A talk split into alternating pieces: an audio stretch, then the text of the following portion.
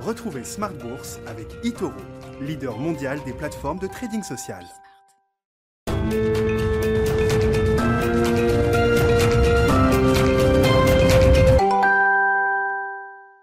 Et c'est reparti pour Smart Bourse, votre double dose quotidienne de marché en direct sur Bismart. Chaque jour à la mi-journée, 12h30, 13h. Et le soir, la grande édition, le grand digest de l'information économique, financière et boursière pendant une heure à partir de 18h30. Au sommaire ce soir, action, réaction, c'est la contre-rotation aujourd'hui qui euh, définit l'ambiance du jour. Euh, la rotation sectorielle, on en parle depuis euh, des semaines et des mois maintenant. Depuis 4 mois précisément, hein, le 9 novembre dernier, c'était l'annonce des premiers vaccins et de leur efficacité euh, notamment. Quatre mois après, le trade reflationniste domine toujours avec quand même quelques à-coups puisque aujourd'hui on voit des mouvements sans doute de prise de profit. Les taux américains se détendent un peu, le dollar également, les matières premières respirent et donc on se réintéresse à quelques valeurs qui ont été un peu délaissées ces dernières semaines et notamment la tech américaine avec un, un Nasdaq qui rebondit fortement.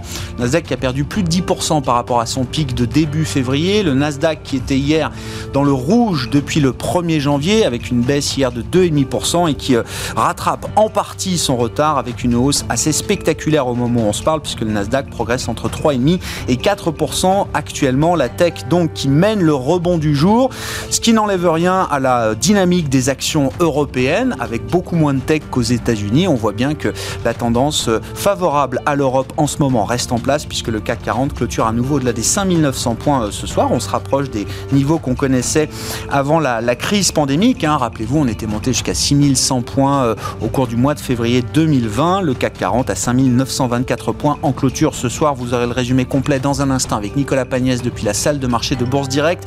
Sur le front macro, il faut évidemment s'attendre à une croissance américaine turbochargée cette année. Le plan de soutien euh, de 1900 milliards de dollars sera voté demain à la Chambre des représentants. Un vote final avant la signature présidentielle de Joe Biden. Et l'OCDE aujourd'hui qui a révisé euh, ses prévisions économiques pour cette année avec une forte révision à la hausse pour la croissance américaine hein, qui passe de 3,2% euh, à 6,5% attendu cette année par euh, l'OCDE. La révision est beaucoup moins importante quand on regarde la zone euro puisque l'OCDE prévoyait 3,6% de croissance cette année pour la zone euro en décembre dernier.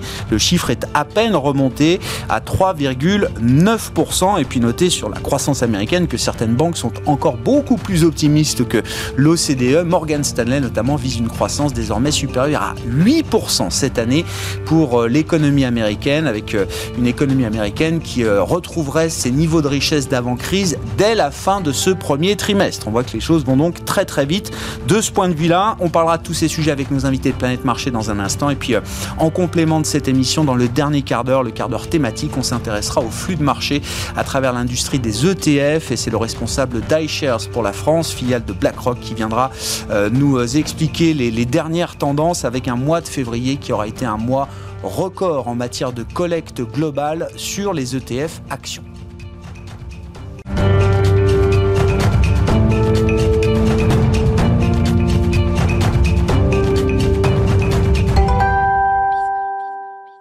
Contre-rotation du jour a permis néanmoins aux actions euh, européennes de terminer dans le vert. Les infos clés après la clôture en Europe, c'est chaque soir avec Nicolas Pagnès depuis la salle de marché de Bourse Directe. Clôture dans le vert ce soir pour le CAC 40. L'indice parisien gagne 0,37% à 5924 points. Une tendance partagée par les indices américains dans le vert depuis l'ouverture grâce notamment au tassement des rendements obligataires. Alors que le Trésor américain s'apprête à émettre pour 120 milliards de dollars d'obligations d'État à 3, 10 et 30 ans. Le taux à 10 ans aux États-Unis est actuellement aux alentours des 1,55% tandis que celui à 30 ans est lui aux alentours des 2,28%. Une accalmie qui bénéficie d'ailleurs aux valeurs technologiques aux États-Unis avec un Nasdaq qui regagne plus de 3% en séance, porté notamment par la progression de plus de 7% de Tesla. Lors de la séance d'hier, la hausse des rendements avait conduit les investisseurs à s'intéresser plutôt aux valeurs cycliques qui bénéficieraient d'une qui pardon d'une réouverture de l'économie, euh, mais le recul de ces rendements obligataires les ramène les investisseurs vers les valeurs technologiques aujourd'hui. Aux États-Unis, toujours la Chambre des représentants euh, se penche à partir d'aujourd'hui sur les amendements euh, proposés par le Sénat au projet de plan de relance de 1900 milliards de dollar. Janet Yellen a d'ailleurs déclaré de son côté que ce plan permettrait d'alimenter une très forte reprise économique tout en rappelant qu'il existait des outils pour canaliser l'inflation en cas de besoin. L'objectif du 14 mars est toujours d'actualité chez les démocrates. Ces derniers espèrent faire ratifier le plan de relance par Joe Biden avant, avant la fin des aides aux Américains issus des plans de relance précédents.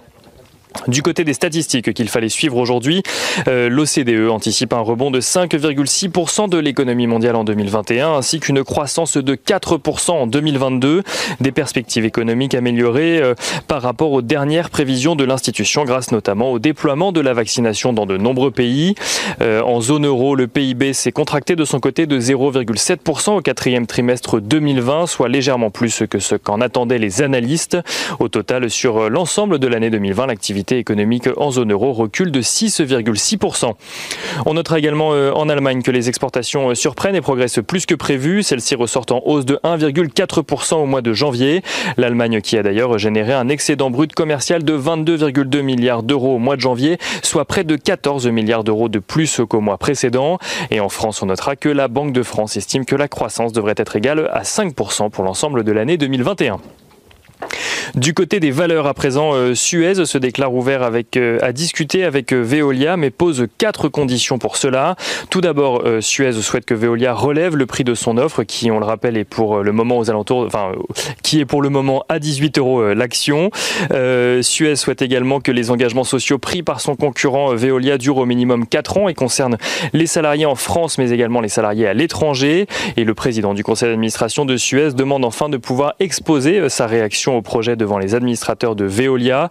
Veolia qui a annoncé hier faire parvenir dans la semaine une offre à Suez pour faire avancer les discussions, a réagi par la voix de son porte-parole annonçant que la nouvelle proposition en question ne concernerait pas euh, le prix initialement proposé.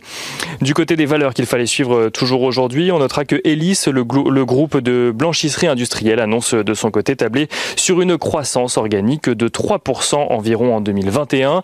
Et on finit avec l'agenda de la journée de demain. Demain, les investisseurs prendront connaissance de l'inflation aux États-Unis pour le mois de février, mais aussi de la production industrielle en France pour le mois de janvier cette fois-ci. Côté entreprise, Boiron, Holod Group, Maison du Monde ou encore Somfy publieront leurs résultats annuels. À l'international, Adidas, Inditex ou encore Oracle se prêteront également à l'exercice. Nicolas Pagnès en fil rouge avec nous tout au long de la journée sur Bismart depuis la salle de marché de Bourse Directe.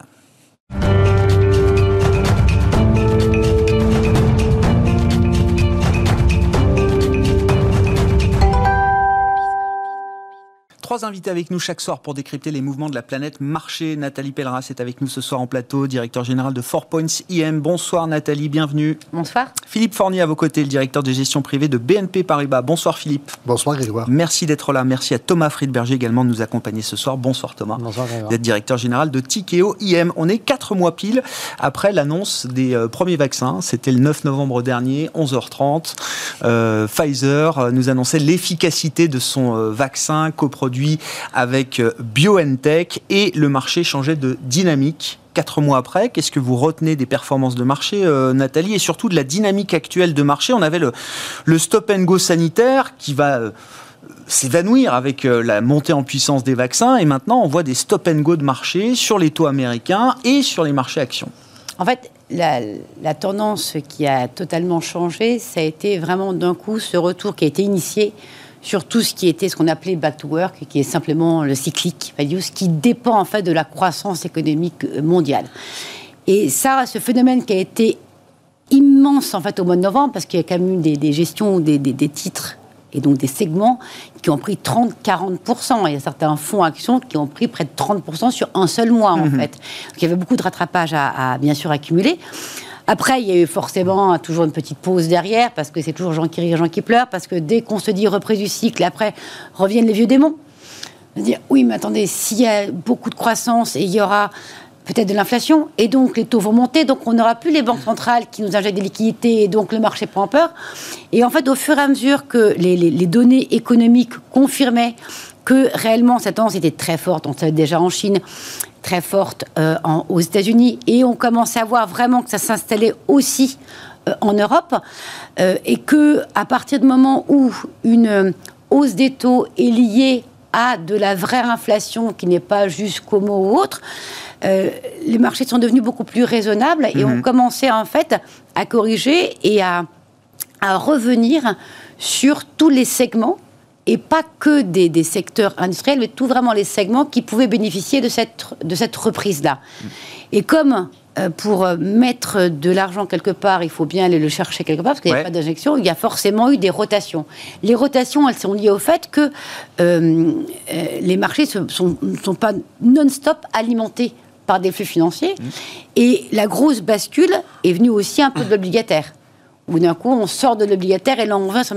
Alors que jusqu'à présent, c'est ça vraiment le vrai changement pour moi qu'il y a eu en fin d'année 2020, euh, ça a été que d'un coup, on a eu un peu une dissonance logique entre le comportement des actifs. On a été habitué pendant trois ans, en fait, avec une vraie corrélation, c'est-à-dire les marchés actions baissaient, le yield baissait, tout, tout, ça était très corrélé. En fait, mhm. tout est tout le temps dans le même sens. Et on revient à ce qui est quelque part normal c'est normal que des actifs avec des aléas et des contraintes différentes n'aient pas le même comportement.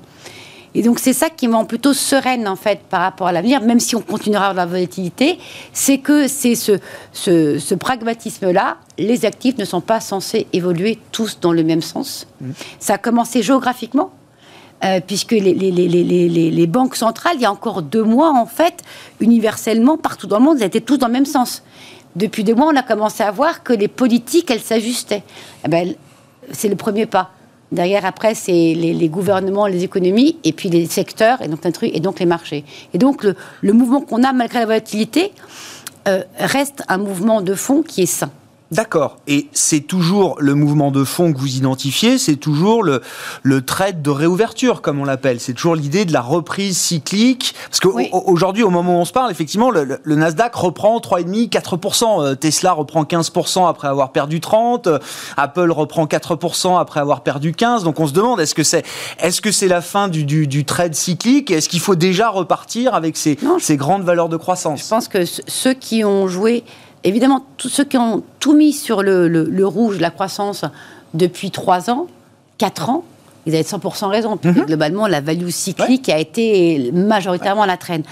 Euh, mais tous les excès, et en fait c'était justifié. Pourquoi? Parce qu'il y avait ce manque de visibilité, il y avait plein d'aléas géopolitiques, euh, il y avait plein d'aléas en termes euh, de, de, de, croissance économique, et puis il y a eu, il ne faut pas oublier, ce conflit commercial Chine et États-Unis qui, mais une fois qu'on a corrigé tout ça, euh, il faut bien se reposer sur le fait de dire que là-bas, c'est quand même une diversification. On en parlait avant l'émission, et c'est vraiment euh, le fait de dire on ne peut pas être tout croissance ou tout value. Et en fait, quand on regarde, il y a des secteurs sur lesquels euh, il y a des pans qui dépendent. La techno, c'est quand même cyclique avant tout, des technologies. Quoi. Dire, il faut qu'il y ait la croissance. On entend oublier ça. Et en fait, on catalogue en disant, en fait, il y a ce qui est cher, donc ce qui est cher, et, et, et, euh, c'est croissance, et ce qui est pas cher est cyclique. Non, il faut modifier ça, la, manière dont la grille d'analyse qu'on a sur le, sur marché elle, est, elle, est, un peu moins simple que, qu'il n'y paraît, et, on le voit dans les euh, les vrais perdants en fait euh, post crise.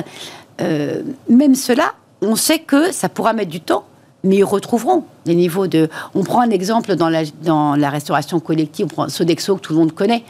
Euh, il y a l'image qu'on a, et puis il y a la réalité. La réalité, c'est qu'en fait, c'est moins de 10% de ton chiffre d'affaires qui dépend de la restauration en entreprise, celle qui va être durablement affectée, celle qui va faire que, mhm. parce que demain les cantines, les hôpitaux, tout le monde continue à manger. Mhm. En revanche, on va plus télétravailler, mhm. donc on va moins aller manger à la cantine. Donc, et là-dessus, eux-mêmes estiment qu'ils pourraient perdre un quart de ces chiffres d'affaires durablement. Donc ça représente 2,5% de chiffre d'affaires qui peut être largement compensé par autre chose.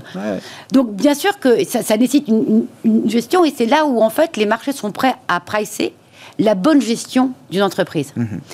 Et, c'est ça que, je trouve assez euh, formidable, c'est ça que je trouve sain. Philippe Forny, euh, la séquence actuelle de marché, que vous inspire-t-elle effectivement avec, euh, on le comprend, hein, dans la, vision un peu court-termiste des choses, c'est le taux à 10 ans américain qui est le juge de paix, l'arbitre au quotidien sur les marchés, ce qui doit monter ou ce qui doit baisser sur les marchés actions. Le poumon économique, qui respire, qui insuffle, qui souffle. C'est un peu ça, on voit ce qui se passe depuis deux jours. Moi, je trouve quand même que les marchés, globalement, ont un fonctionnement qui est assez clair et assez logique. On a joué effectivement une perspective, marché d'anticipation, on a joué une perspective, la réouverture. Mhm. Cette perspective, elle arrive, donc les marchés se sont réappréciés par rapport à ça. Dans le même temps, vous avez des marchés de taux qui avaient été les marchés de la protection. On a besoin de moins de protection. Ces marchés, se, évidemment, se crispent un peu de façon quand même très modérée, notamment en Europe, quand même, pour le signaler. Un peu plus aux États-Unis. Vous avez un immense plan de relance qui arrive.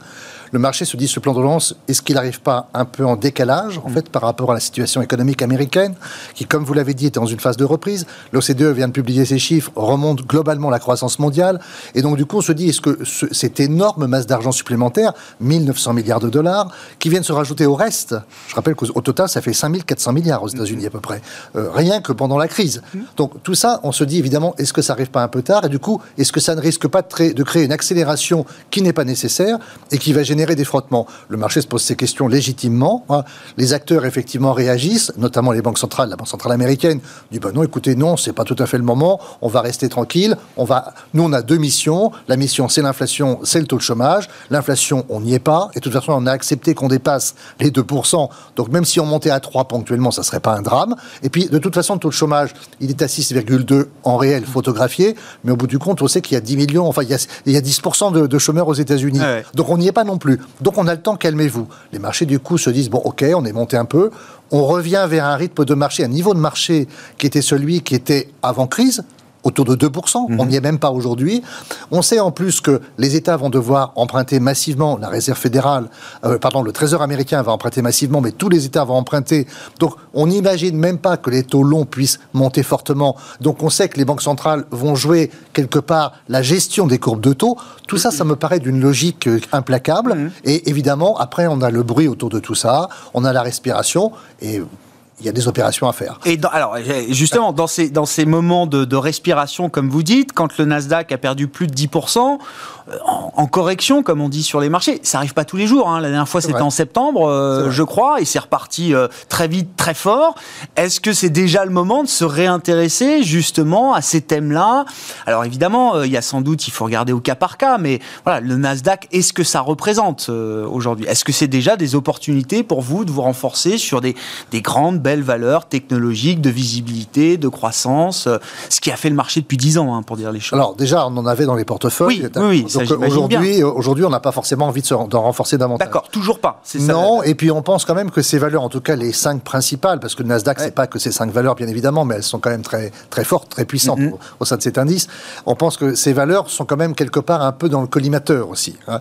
Le collimateur de la réglementation américaine et européenne, d'ailleurs un peu un système un peu semblable en Chine, d'ailleurs la même chose, et quelque part aussi de la taxation supplémentaire, surtout à un moment où on a des démocrates au pouvoir qui vont chercher des financements et qui trouvent quelque part que ces valeurs, elles ne payent pas le juste prix. Mhm. Ce qu'on pense également d'ailleurs en Europe. Donc c'est un peu, la, je dirais, le, la confluence de tout ça qui nous fait dire qu'aujourd'hui, il y a peut-être mieux à faire. On n'a pas l'intention de jeter le bébé l'eau du bain, donc effectivement on a des positions. Euh, on est d'ailleurs passé neutre sur le marché américain par rapport aux autres marchés. Hein. On a des positions, mais on trouve qu'il y a peut-être mieux à faire que de les racheter tout de suite ces types de hmm. valeurs. Thomas, Thomas Friedberger, votre euh, l'analyse, les remarques qu'on peut faire sur le marché aujourd'hui. Est-ce que le marché action atteint des niveaux euh, qui rendent, euh, je ne sais pas, peut-être les choses assez asymétriques pour les investisseurs aujourd'hui? Comment vous regardez ces à-coups aussi qu'on peut avoir sur le marché obligataire, alors encore une fois que les banques centrales reviennent dans le jeu euh, au cours des prochains jours? Bah, C'est assez en ligne avec ce qui a, été dit, c'est-à-dire qu'il est tout à fait normal de voir les, taux longs américains et les taux longs en général d'ailleurs jouer le rôle d'arbitre euh, euh, et, donner un peu la, direction. on est assez convaincu que la, nouvelle forme de correction, c'est probablement la dispersion des, rendements, le fait que les, tous les actifs ne bougent pas dans la même, dans la mhm. même direction. Euh, les taux longs ont probablement atteint un point bas. Euh, ils ont arrêté, ils ont arrêté de baisser. On est assez convaincu de ça depuis assez longtemps d'ailleurs. Et c'est ça joue un peu comme un, c'est un peu comme dans une course cycliste. Hein. Vous avez euh, un vent de dos qui profite à tout le peloton, mais quand vous avez un vent de face, donc les taux qui remontent, c'est seulement les, les, meilleurs qui, qui arrivent à s'en extirper. Donc c'est ce qui se passe sur les sur les actions et c'est normal que ça réagisse comme ça. Après, la grande question pour moi, c'est est-ce qu'on va avoir une inflation maîtrisée ou pas à, terme? C'est quand même une, une récession relativement peu atypique. Hein, c'est la seule, euh, sous le contrôle de, mes euh, camarades, récession de l'histoire aux États-Unis où vous avez euh, donc une baisse du PIB et une un pouvoir des ménages américains qui ne baisse pas parce qu'ils ont été très aidés. Et puis il y a eu un effet de, richesse sur la baisse des taux qui a été très, très important. Donc il y, a, il y a un potentiel de dépenses, un potentiel de consommation qui est considérable aux États-Unis ce package d'un trilliard neuf euh, dont les États-Unis ont peut-être même pas besoin euh, va, va, encore plus booster l'économie américaine et on va probablement arriver dans une situation et là euh, c'est là où j'ai quelques réserves où euh, pendant dix ans en gros depuis la crise financière de 2008 vous aviez un alignement d'intérêts très fort entre les banques centrales et les gouvernements mmh. c'est-à-dire que là c'est principalement des effets démographiques euh, de croissance de la population mondiale en âge de travailler qui ont de, l'entrée de la Chine dans l'OMC aussi, qui ont injecté de la désinflation, voire de la déflation dans l'économie mondiale. Euh, et donc cet alignement d'intérêts entre les gouvernements et les, banques centrales euh, a été relativement facile. Et donc c'est pour ça que le, discours des banques centrales indépendantes, etc., a été relativement euh, peu challengé. Aujourd'hui, vous avez, à mon avis, une situation qui est en train de changer et un désalignement d'intérêts entre des banques centrales qui vont devoir combattre une inflation si elle revient et des gouvernements qui, eux, ont plutôt intérêt à la laisser filer pour éroder la valeur de la de la dette. Ça, on ne sait pas trop comment ça va euh, ce que ça va donner sur le, prix des actifs, euh, des actifs risqués. Mais donc c'est pour ça que cette dispersion, elle est, euh, elle, est selon, nous extrêmement importante à prendre en compte. Et c'est pour ça que nous on croit beaucoup dans la sélection de valeurs, dans la concentration sur des, dans la concentration des portefeuilles sur des convictions très fortes. il faut aller vers les meilleurs éléments, vers les meilleures entreprises. quand vous dites les banques centrales vont devoir combattre l'inflation, c'est-à-dire un, vous êtes persuadé que oui, il y a un nouveau régime d'inflation qui nous pend au nez, si vous me passez l'expression et quoi Que les banques centrales ne savent plus comment gérer euh, l'inflation. Elles nous disent toutes que c'est quand même ce qui a programmé à l'origine leur logiciel et que Janet Yellen encore hier nous disait attendez, si on a vraiment un problème d'inflation, vous inquiétez pas, on sait encore faire. C'est ça, mais les banques centrales se sont un peu attribuées ou auto-attribuées, ou on leur a attribué cette, ce mandat de combattre l'inflation. Ça a été relativement facile, je, ne dénigre pas, mais euh, principalement ah pour des, des, effets démographiques. Euh, Aujourd'hui, la démographie, elle est plutôt dans l'autre sens. On a une contraction de la population mondiale en âge de travailler, on a un vieillissement de la population chinoise. En Chine, vous avez euh, l'enfant unique qui a quitté le foyer, vous avez les femmes qui travaillent, vous avez une augmentation des salaires. Tout ça fait que le pouvoir d'achat de la classe moyenne chinoise augmente et que peut-être qu'un jour le consommateur chinois prendra le relais du consommateur américain. Aux États-Unis, vous avez des effets richesse sur le, du consommateur qui sont importants aussi.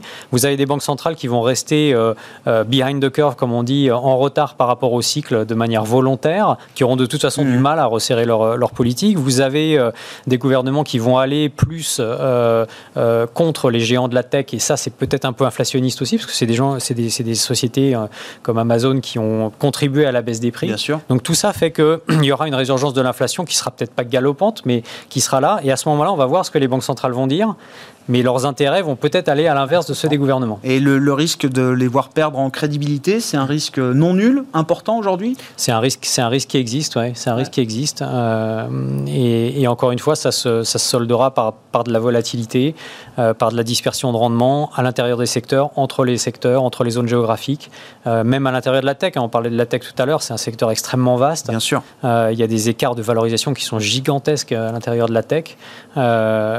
c'est même pas sûr que les procédures antitrust potentielles soient une mauvaise nouvelle d'ailleurs hein, pour ce secteur-là. Hein. quand on regarde l'histoire de l'antitrust. C'est souvent ce que vous rappelez, euh, effectivement. On voit que euh, l'antitrust n'a pas été un frein à la croissance des, euh, des, valeurs qui l'ont qui l'ont subi. je, donc, donc il y a, en tout cas, il faudrait, il faudrait être très discipliné dans la sélection de valeurs. Bon, justement, le facteur de sélection, euh, euh, Nathalie. Euh, alors, en plus, parmi vos, vos, métiers, vous êtes sélectionneuse de fonds, justement. Je trouve ça intéressant. Là, quels sont les, les fonds qui marchent bien en, ce moment? Est-ce qu'il y a des styles particuliers, des thèmes, des secteurs? Et puis le, le facteur stock picking.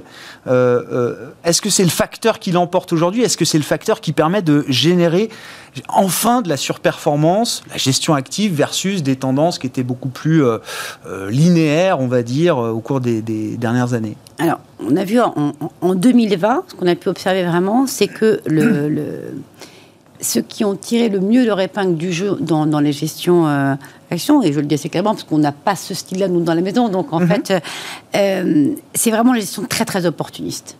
C'est-à-dire que ça a été vraiment contrairement à ce qu'on pense, on pense qu'en fait, c'est que 2020 était fortement un marché qui était très croissance, vivité, parce que ceux qui ont très bien résisté en début d'année, c'était les croissances. Après, boum, ça aussi, ils ont bondi. Globalement, ils ont souffert qu'en mois de novembre. Oui.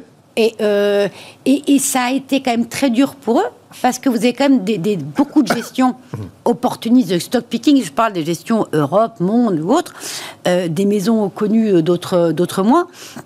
Euh, qui étaient avec des performances euh, de, de, de, de 20% euh, au début novembre. Oui. Ah ouais. et, et, qui sont faits en fait, qui, donc qui n'ont pas démérité. Euh, donc à part ceux qui avaient là-dedans un biais assez croissance, derrière, nous on a pu le voir, et on peut prendre un nom connu qui est chez Densa Archer, mm -hmm.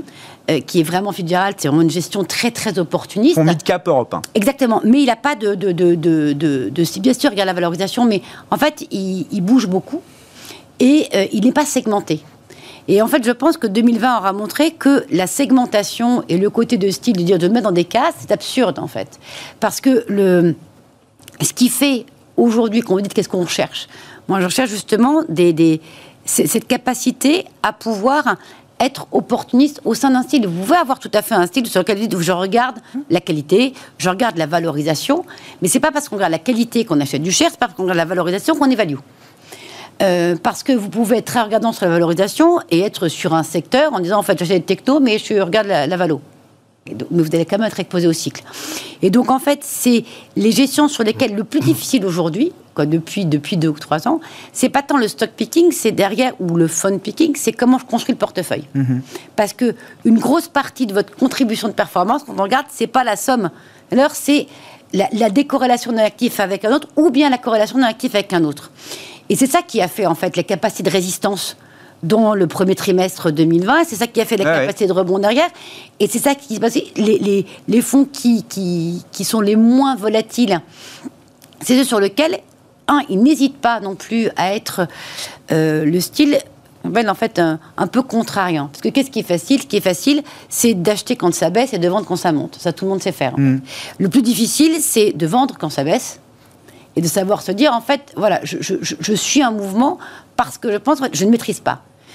Et donc ceux qui sont c'est bête ce que je dis mais la gestion humble c'est celle qui pour moi a, le plus de, de, de, euh, performance devant c'est ceux qui ont été capables de remettre en question tout leur process et leur gestion en 2020 et, et, ça veut dire des, des, gérants actifs, alors qui portent bien leur nom, mais qui, qui, qui, euh, qui font beaucoup tourner les portefeuilles aujourd'hui. C'est quelque chose d'assez nouveau. Moi, je connaissais des gérants actifs euh, voilà, qui m'expliquaient, bah, nous, voilà, on a fait notre portefeuille, euh, le cœur du portefeuille est construit, et puis euh, puis après, ben, on se laisse porter jusqu'à atteindre des objectifs qu'on a pu se fixer. Mais là, j'ai l'impression que les, la, la, la, rotation va beaucoup ça, plus vite. Ça, c'était possible pendant 4 ou 5 ans avec un biais croissance. Ouais. Oui, vous faisiez et beaucoup de, de gestion euh, très croissance et très aussi impact parce que c'est très difficile quand vous avez une gestion impact euh, derrière il y a un tel travail d'analyse et autres que vous mettez beaucoup de temps à acheter un modèle oui, économique vous achetez votre modèle économique au bout de deux mois quoi et donc il faut forcément qu'il y ait ce biais visibilité croissance donc cela évidemment ils n'ont pas été pénalisés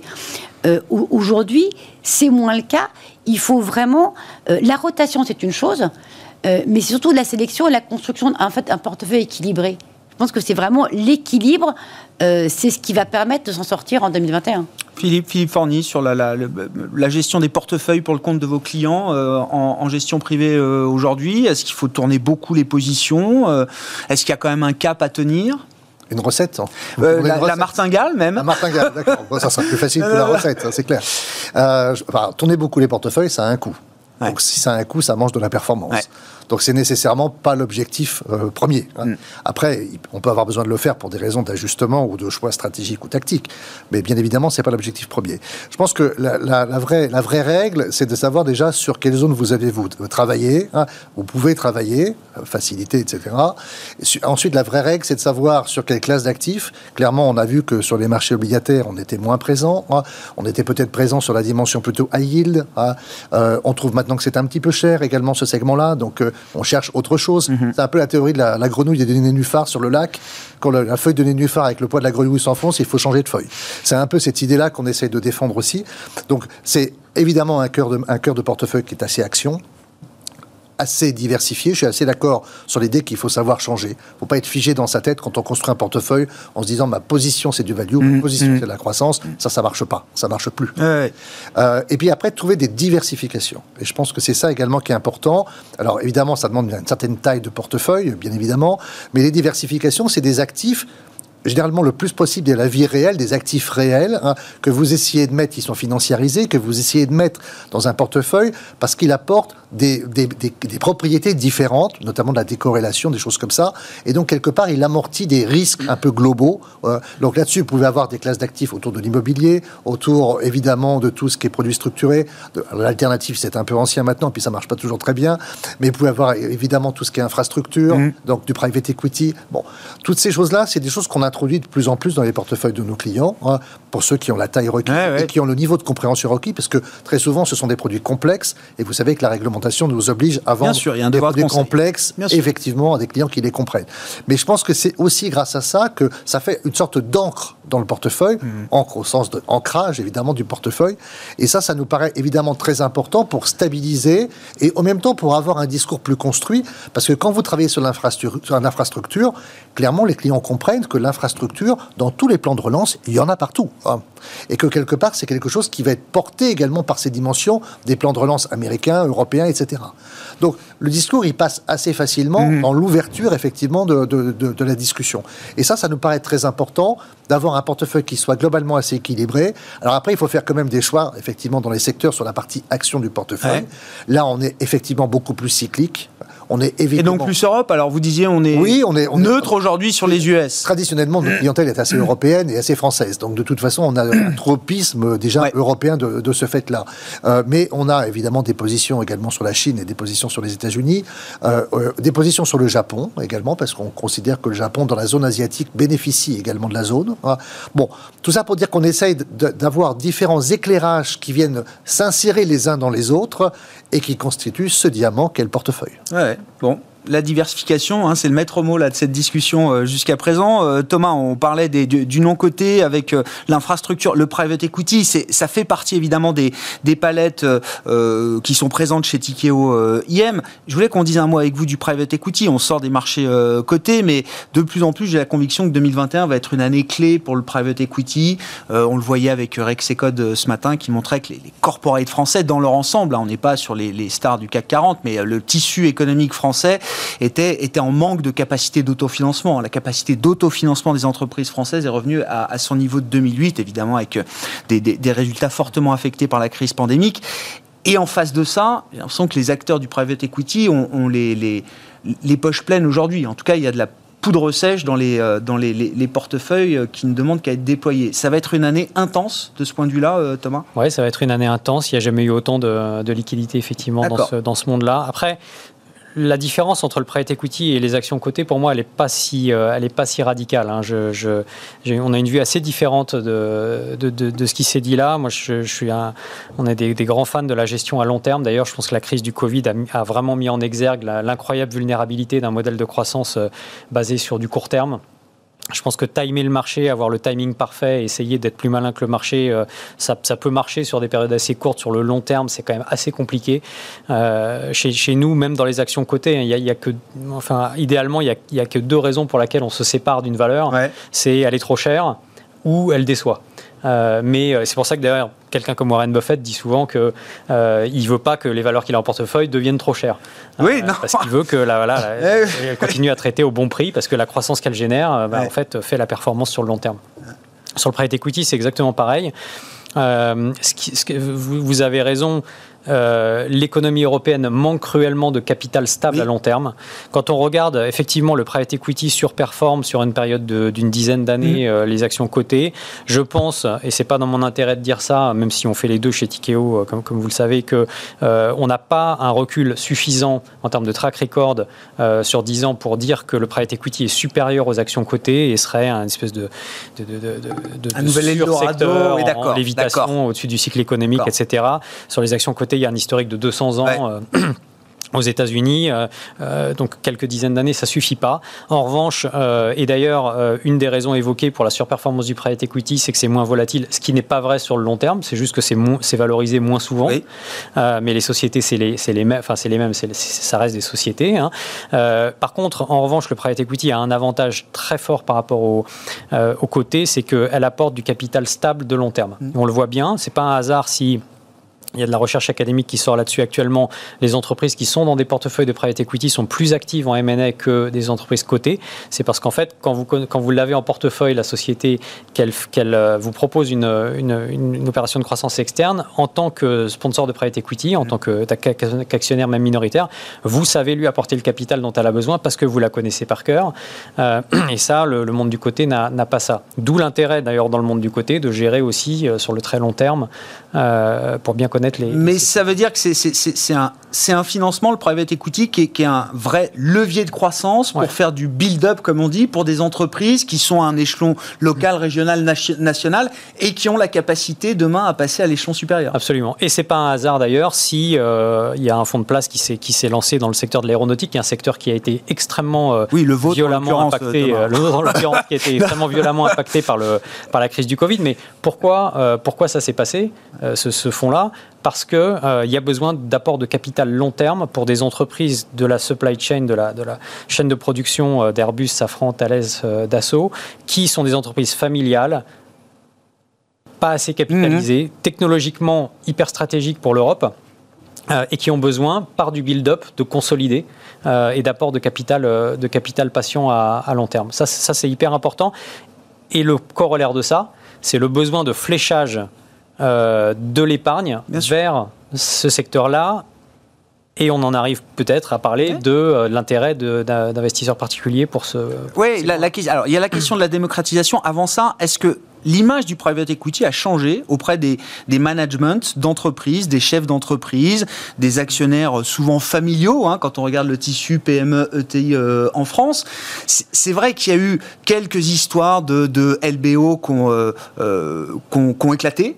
Et évidemment, euh, il y a eu sans doute plus d'opérations qui ont été successful que d'opérations qui ont raté, mais on, on retient encore beaucoup les échecs. Est-ce que c'est encore une histoire? Alors ça se passait avant la grande crise financière, hein, mais c'est pas si loin que ça. Et dans la mémoire collective des chefs d'entreprise, c'est quelque chose qui marque encore ou pas, euh, Thomas? Oui, ça a beaucoup changé. Alors, il y, a toujours des, il y aura toujours des excès, il y aura toujours des, gens qui font des choses euh, à, la limite, euh, qui, mettent trop de levier, parce que c'est mmh. ça à la fin. Hein, c'est trop de leviers qui ont une vue trop court terme, qui veulent ressortir la trop vite et donc qui. Résultat, on plombe l'entreprise plutôt que de la, plutôt que de la soutenir. Ça a beaucoup changé. Je crois que le, développement, ce qu'on appelle du capital développement, donc du growth equity en, anglais, c'est-à-dire notamment de, de, de ce qu'on fait, c'est-à-dire de l'apport minoritaire qui revient en fait à sélectionner un entrepreneur et à l'aider à, développer sa société euh, avec un alignement d'intérêts très fort euh, euh, et, a complètement changé cette vision-là. Et c'est pas un hasard d'ailleurs si des pays comme l'Allemagne se sont beaucoup ouverts mhm. au private equity. On vient d'annoncer ce matin l'ouverture d'un bureau en Allemagne. C'est pas un hasard. Le Mittelstand allemand, qui sont des sociétés aussi familiales, très performantes, très stratégiques pour l'Allemagne, qui n'avaient pas forcément besoin ou qui pensaient ne pas avoir besoin de ce, de ce, de ce levier-là, en fait, voient que quand vous avez un private equity minoritaire performant qui rentre à votre capital, il vous apporte du réseau, qui vous permet de vous développer dans d'autres pays, de l'expertise opérationnelle, de l'expertise sectorielle, euh, et puis du capital. Et c'est mieux que la banque euh, régionale locale, par exemple. Bah, c'est complémentaire. c'est complémentaire. La banque finance, la banque finance et le, private equity, euh, c'est vraiment du, du, capital. Du capital. Vous, vous l'avez évoqué effectivement dans les, portefeuilles que vous construisez. Est-ce que vous ressentez, Philippe Forny chez BNP Paribas, pour les clients privés, encore une fois, mais une, un appétit? Est-ce qu'il y a l'idée d'une démocratisation du private equity? Alors, je ne sais pas demain jusqu'à quel niveau d'épargnant est-ce qu'on pourra, on pourra aller, mais euh, il y a des initiatives chez BNP, BPI aussi. Euh, BPI France a lancé un fonds de private equity accessible aux, particuliers. Euh, est-ce que c'est une, une classe d'actifs là qui est en train de prendre son envol? On, a, on a plusieurs segments de clientèle, comme vous le savez, et donc évidemment le segment le plus élevé de la clientèle, c'est la clientèle la plus fortunée, utilise depuis assez longtemps tous ces vecteurs, mmh. et donc elle connaît très bien, et les familles office également. Donc, Bien sûr. Donc là, on, on accompagne évidemment le mouvement. La clientèle, on va dire, juste en dessous, des gens qui ont un million d'euros, deux millions d'euros d'investissement, euh, cette clientèle-là, pour, pour beaucoup, qui est parfois plus âgé, la découvre un peu. Hein. Et donc, euh, notre, notre volonté, c'est effectivement d'élargir un peu le spectre de la proposition et donc de leur faire découvrir davantage. Puis après, vous avez une clientèle qui est, qui est assez fortunée également, des start par exemple, mm -hmm. plus jeunes, euh, qui découvrent, alors qui ne sont pas toujours des financiers, hein, donc il faut pas mal expliquer quand même, parce qu'ils ont parfois créé quelque chose dans le domaine du jeu vidéo, et la finance, c'est autre chose pour mm. eux. Donc, mais ils sont assez vite réceptifs à ce type d'approche, parce qu'ils voient quelque part que ça touche également à la vie de l'entreprise. Bien sûr. Et ça les touche évidemment directement, et à la vie économique de l'entreprise, que vous avez parfaitement expliqué. Oui, les levées de fonds, le capital, ça leur parle. Exactement, ça leur parle. Et donc, euh, on a effectivement beaucoup de gens qui s'intéressent euh, par agrégation à tous ces, toutes ces, ces propositions. Et c'est vrai qu'on les, on les met de plus en plus en avant parce qu'on est assez convaincu de la pertinence de ces choix. Mmh. Nathalie, je ne sais pas si vous avez un commentaire, des remarques là sur le, le non-côté. C'est vrai que j'en parle de plus en plus. Voilà, même dans Smart Bourse, on parle du non-côté parce que ça devient. Euh... Les deux sont intimement liés. Quoi. Je, je, commence un peu le private equity avant d'aller sur les marchés, ouais. et c'est la porte de sortie du private equity, c'est les marchés boursiers. Mmh. Donc en fait, c'est juste une, la phase d'avant. Et, euh, et il faut je trouve que ce qui est intéressant aussi. C'est perméable. Que... C est, ce sont deux mondes qui sont non, perméables. c'est un monde qui est compréhensible. Et vous savez que moi, j'aime beaucoup la gestion thématique. Pourquoi? Parce qu'en fait, l'investisseur, l'épargnant, il comprend ce qu'il achète. Mm -hmm. Quand on investit dans le private equity, même s'il faut expliquer, derrière, l'épargnant, mm. il comprend beaucoup plus ce qu'il achète que s'il achète un ETF ou si on lui achète un, un fonds action, en fait. Et, et surtout, il y a cette notion de dire, par rapport au marché action, je ne parle pas pour ma paroisse, mais le, le le marché action, en fait, quelque chose qui est, qui est imperméable. Dans le sens où, oui, vous achetez une cote-part d'entreprise, parce que ça revient à la même mm -hmm. chose. Hein. Globalement, j'achète un fonds de private equity, j'achète une cote-part d'une entreprise, que de plusieurs entreprises, j'achète un fonds action, j'achète exactement la même chose. La seule différence, c'est que l'argent que vous injectez, dans un cas, il va dans la poche du management et il va le faire par contre, dans l'autre, il va juste dans la poche notre actionnaire qui a vendu en face. Mm -hmm. Et, et, et ce côté, encore une fois, terre à terre, de matérialiser son investissement et de lui donner un sens, de dire, voilà, je, parce que le but est le même, hein, le but est de gagner, de faire fructifier son épargne. Mmh. Donc, euh, avec une contrainte importante sur prêt equity, vous voyez, la, la liquidité. liquidité. Euh, que, mais on sait très bien que la liquidité, vous pouvez avoir un marché très très liquide, mais être liquide à moins 50%, ça n'a pas tellement d'intérêt non plus. Et donc les deux sont très complémentaires, mais l'engouement, le, je pense, pour le private equity, ouais. il est lié à cette tendance de fond de vouloir donner un sens à son épargne et de pouvoir comprendre sur quoi on investit, comment gagner de l'argent. Et ça, c'est un vrai phénomène long terme qui va changer, je pense, la façon dont on va avoir une approche du métier, qui va faire qu'on va mettre ça, plus de moyens. Ça, c'est un moteur structurel. Ouais. Si on croit le, le, le, déclaratif des investisseurs ou des épargnants qui est de « on veut du sens derrière nos, nos, investissements », le private equity est forcément naturellement une classe d'actifs qui doit progresser. Oui, parce que, parce que encore une fois, il y a... Je, je, en même temps que j'épargne et que je fais fructifier, bien sûr, je fais le temps, je finance l'économie. Le seul moyen de financer l'économie, c'est d'acheter une obligation. Mmh. Mais quand vous achetez une action, vous ne financez pas l'économie, en fait. Vous, vous, vous, vous injectez de l'argent dans l'économie. Donc, mais, et donc, en fait, les, les deux, il ne faut pas que l'un. C'est parce que chacun nourrit, en fait. Mais plus l'investissement sera responsable, au sens pas que éthique, mais dans le sens vraiment responsabilité et donc compréhension, plus il est pérenne.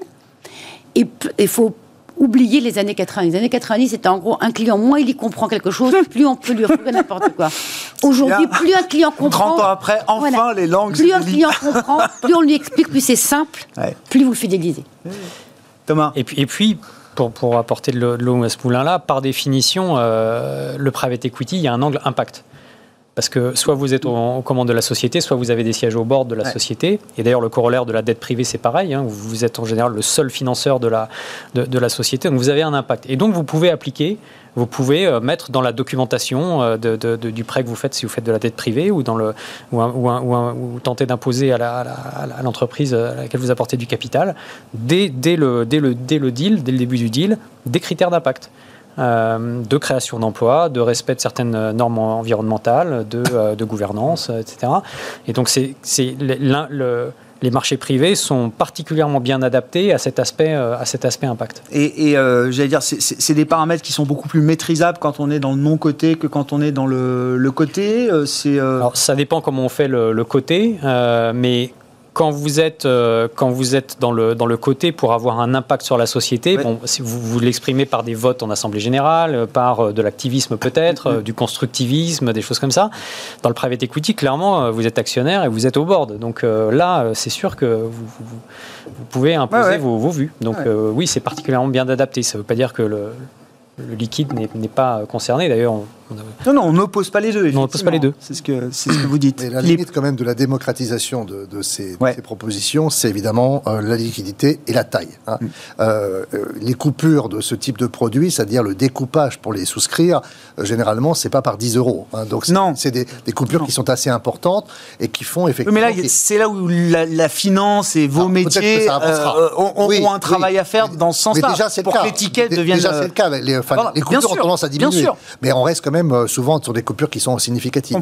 Et puis, donc, ça veut dire une certaine taille de portefeuille pour respecter les équilibres globaux des, portefeuilles. Et donc, évidemment, c'est pour ça qu'on ne descend pas, vous posez la question sur le retail, on ne descend pas complètement jusqu'au retail. Peut-être qu'on va s'en approcher progressivement, mais en tout cas, ce n'est pas encore complètement le cas. Et c'est vrai que c'est plutôt des produits qui restent plutôt banque privée que retail. Hmm.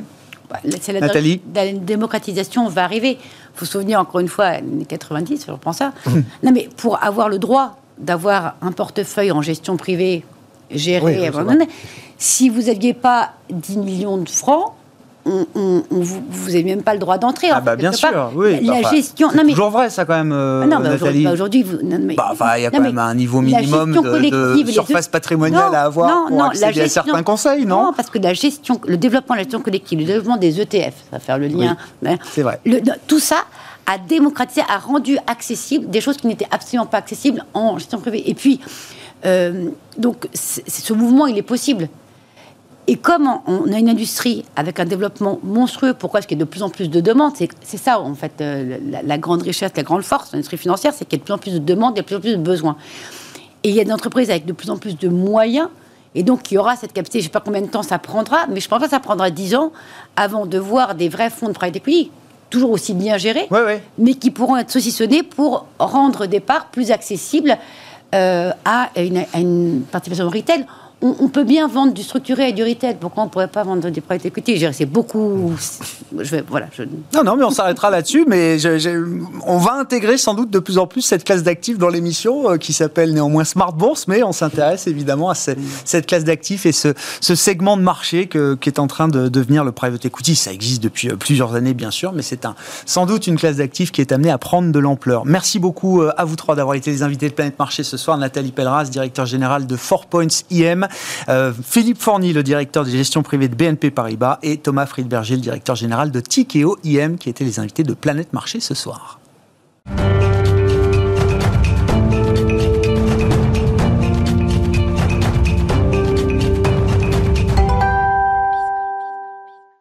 Dernier quart d'heure de Smart Bourse, c'est le quart d'heure thématique. Chaque soir, marché à thème consacré ce soir au flux de marché à travers l'industrie des ETF. Les flux ETF, on en parle avec Arnaud Giant qui nous rejoint par téléphone, le responsable des activités d'iShares, filiale de BlackRock, bien sûr, pour la France. Bonsoir et bienvenue Arnaud. Merci beaucoup d'être euh, d'être avec nous. Je voulais qu'on fasse un petit point effectivement alors sur sur les, flux observés depuis ce, ce début d'année 2021 et notamment je crois que le mois de février a été un mois record en termes de collecte sur euh, les actions à travers l'industrie des ETF dans son ensemble. Arnaud, est-ce que vous pouvez nous apporter quelques éléments chiffrés et puis euh, euh, nous préciser où est-ce que ces flux se sont, se sont dirigés, vers quel type de thématique, de zone géographique Qu'est-ce qu'on peut dire de ces flux du mois de février qui ont été visiblement massifs? Bonjour et enfin bonsoir et merci. Oui, euh, on était sur une collecte record sur le, mois de février. Enfin, on a souvent des, records qui sont battus euh, dans l'industrie des ETF. Euh, donc une fois encore, on est sur une collecte de 130 milliards d'un point de vue global, et, on ne peut pas avoir un record si les actions américaines n'avaient pas le, vent dans le dos. Donc c'est eux qui, qui tirent cette collecte avec pratiquement 70 milliards sur le mois dernier. Euh, quand on va un petit peu plus loin et qu'on essaie de, de, regarder la différenciation qui a pu être faite, euh, on voit effectivement des paris sectoriels qui ont été assez forts. Euh, si on au regard de 2020, il y avait énormément de dispersion et, euh, et toute la partie, la gamme sectorielle avait été euh, mise en lumière avec quasiment du coup 20% de la collecte. Donc les investisseurs faisaient des paris très très tactiques. Encore une fois, on est sur sur une très forte tendance à la différenciation avec les cycliques qui qui bénéficient d'une collecte assez importante, mais en fait une sorte de barbel dans lequel on va voir effectivement la, la, le segment technologique euh, qui aussi euh, a eu euh, énormément de collecte et c'est plutôt en fait la partie mou qu'on va pas retrouver dans les stratégies classiques de, de, value ou de growth qui vont perdre un peu de terrain, tous les, les, segments défensifs. donc tout, tout, ce qui sera utilities, télécom, etc. Ce sont pas des, des secteurs qui ont été énormément plébiscités d'un point de vue flux sur le mois de février. donc très très forte accélération sur sur les actions. Euh, effectivement. Qu'est-ce que ça nous dit de l'état d'esprit des investisseurs, de vos clients, selon vous, euh, Arnaud L'idée qu'il faut, alors, ce, barbel qui est un peu le, grand écart qu'on est capable de faire entre des, valeurs euh, cycliques et des valeurs technologiques, en laissant de côté, comme vous dites, le ventre mou du, marché. Qu'est-ce que ça nous dit de l'état d'esprit des, stratégies d'investissement qui se déploient aujourd'hui, Arnaud? En fait, il y a, y a différents scénarios qui sont possibles. Euh, on a vu en fait des dynamiques qui ressemblaient à 2020 et même au cœur de 2020, dans lequel euh, on voyait effectivement la technologie et le secteur de la santé euh, tirer profit de, de, des conditions euh, sanitaires et économiques. Euh, donc, on, on, voit encore des épisodes dans lesquels on revient un petit peu en arrière et dès lors qu'il y a un peu de crainte sur le, le plan sanitaire, que les vaccins Arista, etc. On, on, retourne un petit peu dans le schéma de 2020. Euh, et on voit malgré tout quand même la lumière euh, au bout du tunnel, donc euh, les, les, valorisations qui sont très très attractives de pas mal de secteurs, hein, dont les financières, qui en plus de ça bénéficient de, de, la remontée des taux. On en parlera potentiellement sur l'allocation sur l'obligataire. mais donc du coup en fait on voit ces deux scénarios se jouer. Donc on a du mal en fait à, à donner un poids relatif différent à l'un et à l'autre. Mais par contre, on voit très bien en fait tous les segments qui euh, qui eux euh, ne bénéficieront pas euh, forcément d'une accélération marquée en fonction de ces deux scénarios. Et, et là, pour le coup, euh, c'est ce qui est joué. Donc, on, on, voit effectivement cette différenciation se mettre en place. Euh, je, je, noterai malgré tout que, en plus de la lecture sectorielle qu'on a l'habitude de voir mmh. chez les investisseurs, viennent s'ajouter en fait une lecture thématique euh, qui effectivement a, a, explosé en 2020. Un d'un point de vue performance et deux d'un point de vue flux. Euh, dans lequel on vient jouer en fait ces thèmes structurants qui sont là avec nous et qui nous accompagnent sur le long terme et qui ont été fortement accélérés par euh, par le Covid. Donc tout ce qui sera euh, digitalisation, robotisation, l'innovation dans la santé, la cybersécurité, etc. Et ça, ce sont des tendances qui ne se démentent pas. Ces tendances thématiques, elles ne se démentent pas aujourd'hui, Arnaud. Non, non, on est euh, effectivement, il y, a, comme comme tout en fait, euh, lorsqu'il y a un peu de surchauffe ou une accélération très rapide, très marquée, euh, on peut voir des prises de profit et effectivement des euh, des, des, formes de décollecte et même de, de, de sous-performance. Euh, mais par contre, au regard de, de 2020, on était sur sur des, des, des, collectes et surtout des performances qui étaient absolument extraordinaires de toute la catégorie des, des thématiques. Euh, qui effectivement ont été très impactés. Donc on avait des voilà des 150% de performance. On avait euh, effectivement des des blockbusters aux États-Unis qui ont fait qui ont fait pas mal de bruit. et donc voilà, d'un point de vue performance, on a on a un petit retour à la value qui est quand même beaucoup plus marqué. Donc forcément au détriment de ce type de stratégie qui elles voilà ont, ont connu des, des énormes performances et donc des, des, valorisations qui sont relativement euh, à leur pic. Bon, si on reprend hein, globalement donc le mois de février euh, des flux massifs vers les actions, les ETF actions, euh, Arnaud, est-ce que ça veut dire en creux que d'autres d'autres segments de marché, je pense bien sûr à l'obligataire, un peu moins risqué généralement, ont, ont, souffert de décollecte? Est-ce que c'est à noter de ce point de vue-là? Oui et non. on est sur effectivement des en relatif un, un, flux vers les actions euh, donc forcément, on a délaissé euh, le segment obligataire, on l'a pas forcément euh, vendu. donc il y a voilà, c'est assez mixte, mais on est quand même sur une collecte positive, même sur l'obligataire d'un point de vue global et même au regard de l'Europe. par contre, on a commencé à vendre la partie à yield qui effectivement commence un petit peu à, à souffrir même d'un point de vue performance. on a la dette émergente sur laquelle on a un schéma un petit peu hybride on a vendu en tout cas tout ce qui était un peu global et, et on sait que les, les émissions dette émergentes sont très très corrélées avec la santé du dollar mm. et en plus de ça sont essentiellement des émetteurs LATAM. Mm. par contre, en contrepartie, on a vu des flux portés sur la Chine en spécifique et ça, en fait, cette tendance, on l'avait vu se dessiner déjà depuis mars euh, dernier, parce que voilà, les Chinois étaient en avance sur la réouverture, offrent un rendement que on ne connaît plus du tout sur les marchés développés, euh, de plus de 3%, même sur l'investment grade euh, ou sur des, des, des gouvernements de bombes.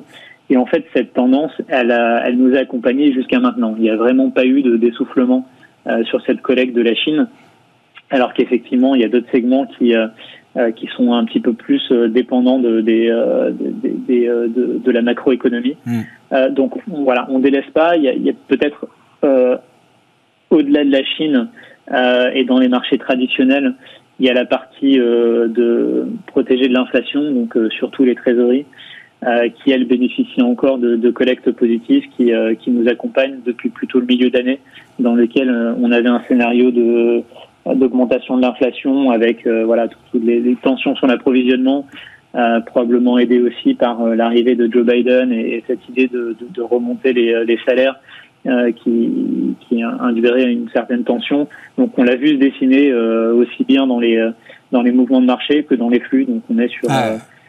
sur une collecte assez forte de l'ordre de 10 milliards depuis le début d'année, ce qui est assez notable sur, sur ces obligations indexées sur l'inflation, effectivement, une manière de jouer le, le, thème de l'inflation à travers le marché obligataire. Pour conclure, euh, Arnaud, il nous reste une minute trente. Un, mot des matières premières. C'est vrai qu'on voit la performance du, du, segment au sens large des, des matières premières. Mettons peut-être l'or de côté. D'ailleurs, je sais qu'il y a des produits qui sont euh, euh, qui, qui sont qui ont l'or en, en, sous-jacent dans, dans, dans les trackers. Arnaud, est-ce qu'il y, est y a des mouvements particuliers à signaler justement sur cette thématique matières premières en termes de collecte? Euh, oui, alors euh, euh, en fait, les, les, investisseurs ont fait comme vous, ils ont mis l'or de côté. Euh, donc c'était le, le, gros mouvement de 2020 et depuis le début de l'année, on est plutôt sur sur une décélération. par contre, le, ce, qui, ce qui a pris le relais, c'est tout ce qui est diversifié d'un point de vue matière première, donc qui combine à la fois les, les métaux, mais aussi l'énergie et, le, et la partie agriculture, qui est souvent en fait encore une fois un pari inflationniste. donc pour se protéger mmh. face à l'inflation euh, on voit cette thématique être jouée donc, euh, dans, des proportions assez intéressantes, assez notables en tout cas. Bon, tout ça est très cohérent au final. Hein. Euh, cycle, inflation, ça se retrouve dans les, les flux qu'on a pu observer ces dernières semaines à travers l'industrie ETF. Merci beaucoup Arnaud d'avoir été avec nous pour nous apporter cette, cette lecture globale des, flux de, de marché à travers votre industrie, celle des ETF. Je rappelle que vous êtes le responsable de l'activité iShares, filiale de BlackRock pour la France. Arnaud Gian qui était avec nous par téléphone pour ce quart d'heure thématique de Smart Bourse ce soir. Ainsi se termine cette émission. On se retrouve en direct demain dès 12h30 sur Bismart.